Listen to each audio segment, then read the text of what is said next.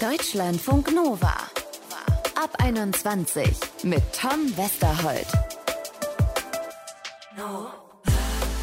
Tja, was machen wir denn jetzt mit diesen Eltern, die nicht einsehen wollen, dass wir groß sind und keine kleinen Kinder mehr?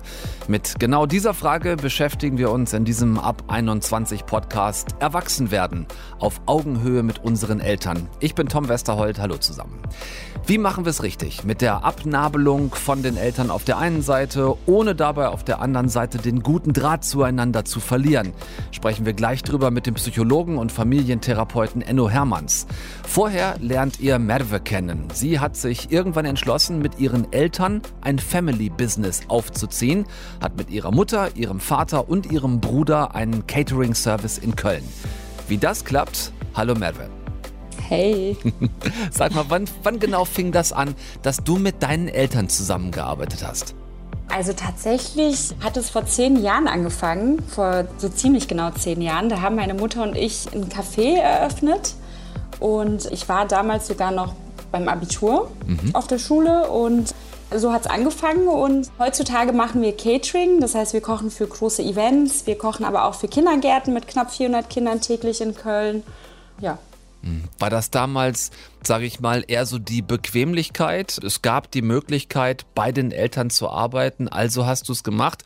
Oder war da tatsächlich der Wunsch damals schon, mit den Eltern zusammen was zu machen? Also ich habe tatsächlich ähm, sowieso schon, seitdem ich denken kann, bei meinem Papa immer mitgeholfen. Er ist nämlich Unternehmer und hatte dann diverse Läden in Köln. Mhm. Und da bin ich immer nach der Schule hingefahren und habe sowieso ganz gerne geholfen, um ein bisschen Taschengeld zu verdienen. Deshalb war das nicht so abwegig für mich, mit meinen Eltern zu arbeiten. Die Idee mit dem Café kam eigentlich von meiner Mutter, weil ihr ein bisschen langweilig war zu Hause als Hausfrau. Und dann hat sie gesagt, ich will auch was auf die Beine stellen. Und dann habe ich ihr erstmal so ein bisschen dabei geholfen neben der Schule. Wir haben deine Mama so Verschiedenes gefragt, äh, zum Beispiel auch, wie sich aus ihrer Sicht euer Verhältnis zueinander verändert hat. Daraufhin hat sie das hier gesagt. Merve war immer viel unterwegs und wir haben uns nicht viel gesehen. Wir verbringen jetzt viel mehr Zeit miteinander durch die Arbeit. Unsere Beziehung ist sehr stark geworden. Ich kann ihr 100% mm, vertrauen. Sie nimmt mir viel Arbeit und Stress ab.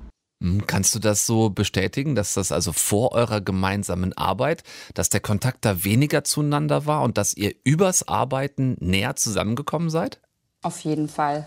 Also tatsächlich war sogar Corona so ein bisschen der Schlüssel zu allem. Ich war vorher viel auf Reisen gewesen, mal ein halbes Jahr in Australien, mal in Barcelona und ich war einfach nie lange vor Ort und habe meine Mama dann auch so ein bisschen im Stich gelassen ähm, mit dem Business, um ganz ehrlich zu sein. Mhm. Und durch den Lockdown war ich dann das erste Mal so wirklich gezwungen, in der Heimat zu bleiben. Und dann haben wir dann auch erst so richtig angefangen mit den wirklich kreativen Sachen das hat uns extrem zusammengeschweißt. Also wir teilen so viel miteinander. Die ganzen Eindrücke, die ganzen Erlebnisse, alle Erfolge und Misserfolge, selbst Schmerzen durch die langen Arbeitstage oder durch das schwere Heben oder den wenigen Schlaf. Ähm, das schafft so eine ganz andere Verbundenheit, wenn man so viel Zeit miteinander verbringt. Ja, du hast gesagt, du warst viel unterwegs in anderen Ländern auch. Zwischendurch hast du auch noch geheiratet. War das dann irgendwie ein Bruch in eurer Beziehung zueinander, wenn ihr dann also euch nur noch über die Arbeit gesehen habt? Oder hat das eurer Beziehung vielleicht sogar geholfen? Ich finde, es hat der Beziehung mehr geholfen. Also der erste Schritt war erstmal von uns zu Hause ähm, auszuziehen. Das hat die Beziehung auf jeden Fall verbessert. Ja. Ne, dass man sich einfach wirklich nur noch gesehen hat, um, um so eine Quality Time miteinander zu verbringen. Ähm, so ein bisschen Abstand tut halt auch immer gut. Und dadurch, dass wir uns auf der Arbeit ähm, so lange sehen, war das auf jeden Fall auch wichtig. Und ja, die Hochzeit hat dann mit dazu beigetragen, ähm, dass es uns so ein bisschen enger zusammengeschweißt hat. Ist es denn also Family Business geworden, also noch mal ein bisschen erweitert? Arbeitet dein Mann jetzt auch mit deiner Mama zusammen? Mein Mann hilft, wenn er kann. Aber ähm, dadurch, dass wir meistens ja an den Wochenenden oder spät abends die ganze Arbeit haben, ähm, ja. kann ich das auch nicht verlangen von ihm, dass er nach einem Fulltime-Job in der Woche auch noch am Wochenende uns hilft. Warum das Aber denn nicht? ja, manchmal muss er, manchmal geht es nicht anders. So. Ähm, Aber wir haben ja Gott sei Dank noch Mitarbeiter, die uns da fleißig helfen. Mein Bruder ist auch mit dabei, ähm, der ist auf jeden Fall auch Vollzeit bei uns. Ja. Mein Papa, der macht die Buchhaltung, ähm, der ist da auch ganz fleißig. Das heißt, ähm, also die halbe Family ist sowieso schon mit drin. Das klingt bei euch sehr harmonisch. Ich habe vorhin gesagt, für manch einen wäre es vielleicht der neunte Kreis der Hölle. Also mein Vater ist auch Unternehmer gewesen und wenn ich bei dem in die Firma eingestiegen wäre, das hätte höchstwahrscheinlich Mord und Totschlag gegeben, wenn wir zusammen gearbeitet hätten. Hast du nie irgendwann auch mal so Ruhe haben wollen vor deinen Eltern? Punkt erreicht, wo du gedacht hast, boah, ehrlich gesagt, ich habe gerade ziemlich die Nase voll. Ja, also wenn wir jetzt irgendwie einen Tag hatten, wo wir 16 Stunden durchgearbeitet haben und äh, drei Stunden Schlaf nur und da sind ein paar Sachen schiefgelaufen oder es ging irgendwie in den sechsten Stock ohne Aufzug, dann bist du erstmal so fertig mit den Nerven, aber auch körperlich. Da kannst du dich auch nicht mehr sehen. Da ist jeder froh, wenn er einfach nach Hause kann, duschen und dann will man auch mit keinem mehr reden, sondern einfach nur für sich sein und sich ein bisschen ausruhen. Aber ich glaube, das hat jetzt nichts damit zu tun, dass wir Familie sind, sondern das wäre egal mit welchen Kollegen so, ne? Ja, und es klingt ja auch bei euch so, als hätte es ein grundsätzlich in Frage auch nie gegeben. Nee, auf gar hm. keinen Fall. Also dafür haben wir ein viel zu ähnliches Mindset, meine Mama und ich. Ja, bei ähnlichem Mindset, lasst uns mal gucken. Wir haben die Mama nämlich auch gefragt, wer von hm. euch beiden ehrgeiziger ist. Da hat mhm. sie sehr diplomatisch drauf geantwortet. Wie die Mutter, so die Tochter bei uns anasına bak kızını al. Ich stehe auf äh, jeden Morgen um 5.30 Uhr auf und fahre auf die Arbeit. Aber Merve ist manchmal dann auch schon da und bereitet alles vor. Ist das so, dass bei euch der Apfel nicht weit vom Stamm gefallen ist? Auf jeden Fall. Also nicht bei allen Dingen. Bei manchen Sachen sind wir auch komplett das Gegenteil. Zum aber, Beispiel? Ähm, wo knistert es bei euch manchmal? Wo gibt es Reibung? Wo sind Mutter und Tochter dann doch mal unterschiedlicher Meinung? Also bei vielen emotionalen Dingen, da ist meine Mama einfach noch mal einen Ticken emotionaler als ich. Da muss ich dann so ein bisschen sie beruhigen und runterholen. Mhm. Oder so ganz banale Sachen, so Orientierungssinn oder so. Also, ähm, bei manchen Sachen sind wir echt unterschiedlich, aber ähm, bei vielem, was Arbeit angeht, sind wir doch sehr, sehr, sehr gleich. Also ich glaube, die Arbeitseinstellung ist so ein Schlüsselfaktor, ne? wenn die gleich ist. Ja, wir sind beide Macherinnen. Ja. Und wir reden auch gemeinsam oft über unsere Pläne und Ziele und wir haben da einfach genau dieselben Ansichten. Mhm. Wir sind beide sehr ungeduldig, wir können nicht still sitzen und wenn wir uns irgendwas vornehmen, dann muss es auch sofort gemacht werden, egal wie viel Uhr es ist.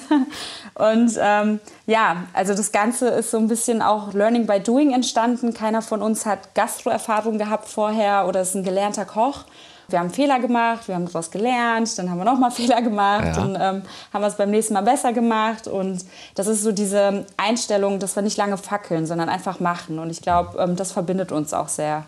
Wenn man so wie ihr im ständigen Business-Kontakt miteinander ist, wie sieht denn dann bei euch eigentlich so Quality Time aus? Also geht ihr mal zusammen raus ins Kino, irgendwo zum, zum Entspannen hin oder läuft es eigentlich immer darauf hinaus, dass ihr über die nächste Bestellung redet, über den nächsten Job, über das, was als nächstes ansteht? Sowohl als auch. Also man redet eigentlich nonstop über die Arbeit. Das nimmt auch total viel von dem Alltag ein oder von der Freizeit. Ja. Es hat halt nicht nur positive Seiten. Aber wir verbringen trotzdem ähm, viel Zeit miteinander. Wir waren erst letzte Woche beim Friseur zusammen, dann waren wir gemeinsam äh, Mittagessen und wir versuchen auch so ein bisschen eine Beziehung außerhalb der Arbeit zu pflegen. Ja, ist wahrscheinlich auch wichtig, ne, um es nicht permanent immer nur miteinander zu vermischen und über die Arbeit so ein bisschen zu vergessen, dass man ja eigentlich auch Familie im Kern ist. Auf jeden Fall. Also es wäre auch ein bisschen schade, wenn jetzt die Arbeit das Einzige wäre, was uns nur noch verbindet. Mhm klar, es ist viel von uns selbst steckt da auch mit drin und ich sage immer, Shekhat ist so ein bisschen wie unser Baby und wir sehen es auch gar nicht so wirklich als Arbeit, sondern ähm, als ein Baby, was wir gemeinsam großgezogen haben und wo wir einfach stolz drauf sind. Aber ähm, es ist halt nicht nur das Einzige, was wir haben im Leben. Ne? Ja. Du hast eben schon von deinem Bruder gesprochen, der auch im Family Business mit drin ist. Ich glaube, du hast noch mehr Geschwister. Helfen alle mit, packen alle mit an oder habt ihr auch ein paar, die aus der Reihe tanzen, die was ganz anderes machen? Ich habe noch eine jüngere Schwester. Mhm. Ähm, sie studiert in Berlin aktuell.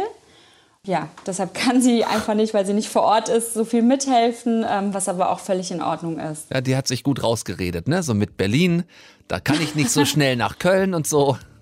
Ja, die hat sich da was Gutes ausgesucht.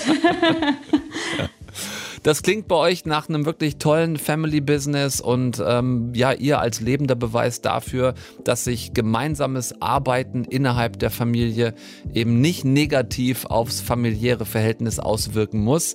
Ich wünsche dir alles Gute für eine lange und super funktionierende Mutter-Tochter-Jobbeziehung. Danke Merve fürs Gespräch und an Mama Belgin bitte viele Grüße von uns. Ich danke dir vielmals, Tom. Das werde ich ausrichten. Danke. Deutschlandfunk Nova. Kennt ihr, ne? Ihr besucht eure Eltern, ihr habt euch fest vorgenommen, diesmal nicht in die alte Kindrolle zu verfallen, aber sobald ihr durch die Tür geht, macht es zack, kaum seid ihr zu Hause, verfallt ihr doch wieder in dieses alte Muster. Dabei seid ihr doch jetzt erwachsen und das Verhältnis zu euren Eltern verändert sich ja auch. Also irgendwie.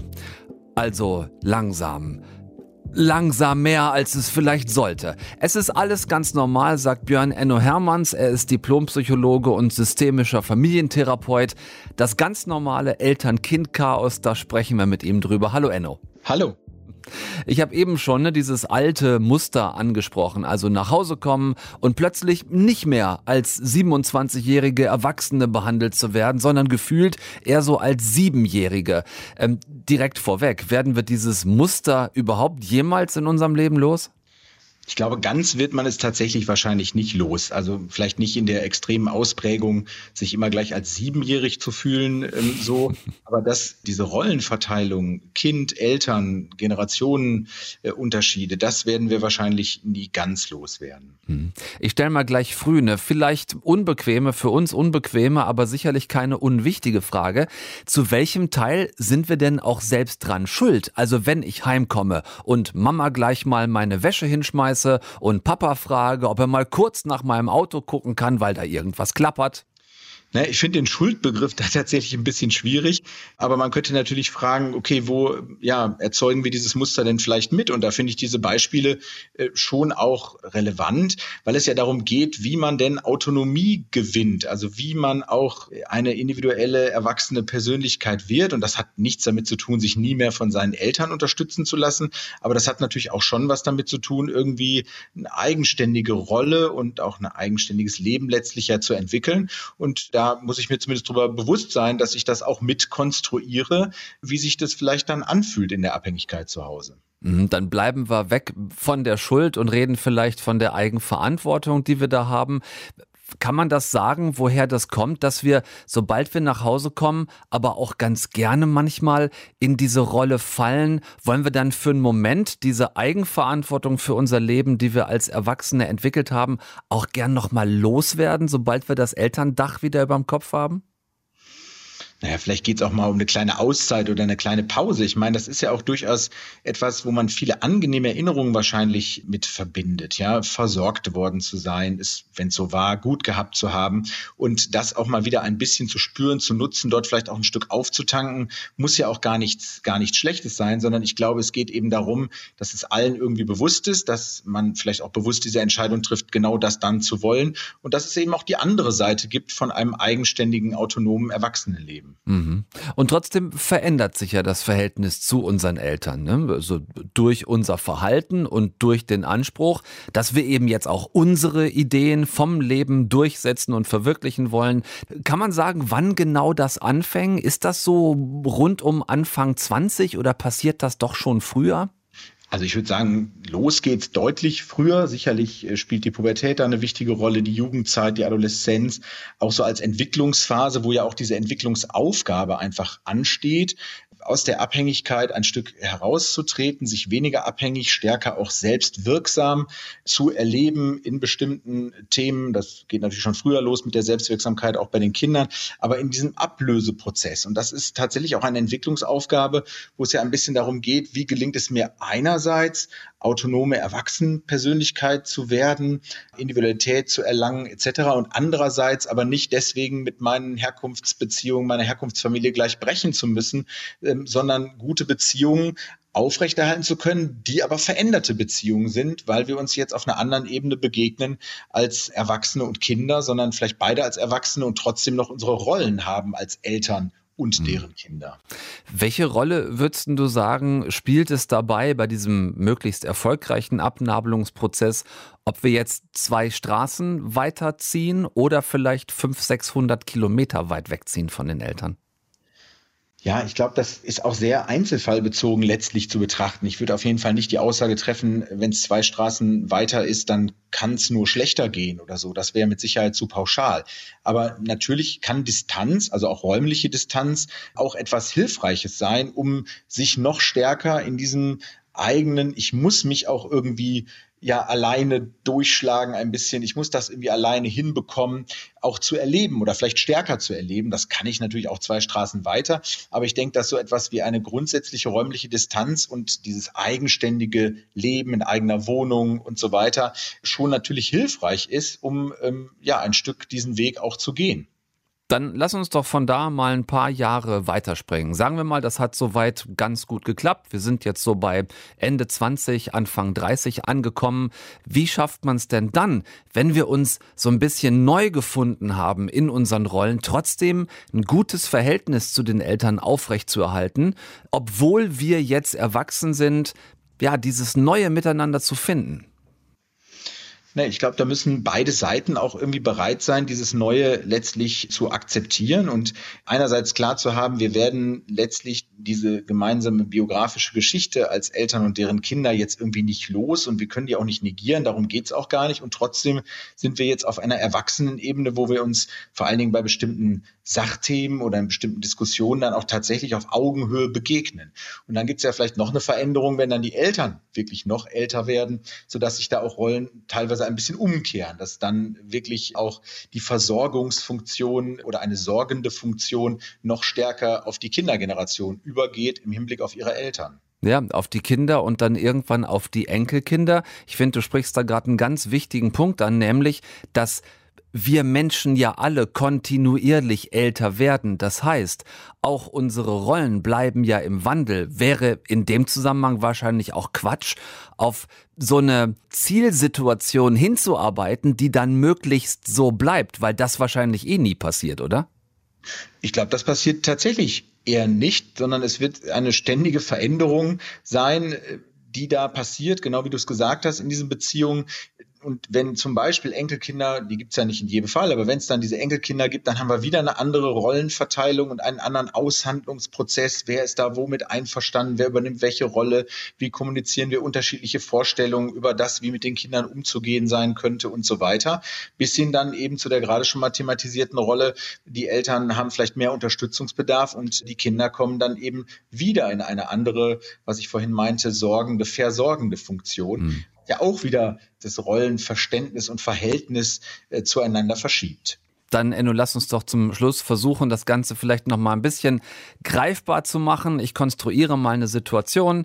Ähm, ich bin vor einiger Zeit zu Hause ausgezogen und habe eigentlich ein gutes Verhältnis zu meinen Eltern und merke, die nehmen mich auch als erwachsenen Menschen wahr, aber so ein richtiges Gefühl von Augenhöhe habe ich noch nicht, obwohl ich da gerne hin möchte. Hast du so ein paar Tipps an der Hand? Was kann ich machen? Wie kann ich auf meine Eltern zugehen von meiner Seite aus, um da so ein bisschen mehr Gleichgewicht herzustellen?